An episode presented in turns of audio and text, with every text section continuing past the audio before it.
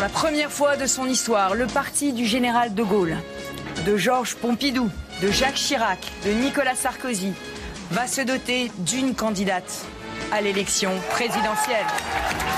À trois semaines de Noël, les Républicains se sont offerts une candidate, Valérie Pécresse. Elle est d'un niveau exceptionnel.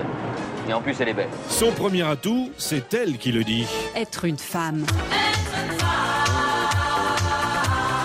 Méfiez-vous d'elle, on la surnomme Pécresse la tigresse. Vous savez, une femme qui tient, une femme qui fait, une femme qui veut gagner, ça peut être redoutable. On en reparlera quand il faudra porter quelque chose de lourd. Je suis deux tiers Merkel et un tiers Thatcher, disait-elle cet été pour nous vendre du rêve. Oh, tu peux pas savoir. Je boufferai le compteur à gaz si elle me le demandait.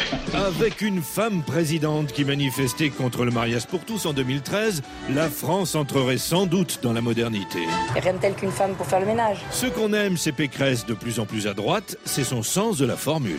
Ne croyez pas les sondages, les sondages, ça va et vient, c'est comme la queue du chien. Et quand elle a trouvé la bonne phrase choc, Emmanuel Macron a cramé la caisse. elle la resserre à tous les coups. Alors d'abord, ce qu'il faut dire, c'est qu'Emmanuel Macron a cramé la caisse. Et là, vous vous rendez compte que celle que vous preniez pour une bourgeoise blonde un peu coinsos, l'ex-ministre serait en fait une femme du peuple au langage fleuri. Des sanctions qui frappent le délinquant, euh, soit au portefeuille, enfin qui lui, qui, qui, qui- qui l'emmerde plus qu'il n'emmerde la société. Une terrible dérouillée. Mais comme Marine Le Pen est bretonne, j'imagine qu'elle aime le 4 quarts et elle va en bouffer beaucoup. Vous êtes prévenu, faut pas la chercher la valoche. On note l'utilisation de gros mots dans la bouche de Valérie Pécresse ce matin. Euh, Bah de temps en temps, ça fait du bien. allez vous faire foutre.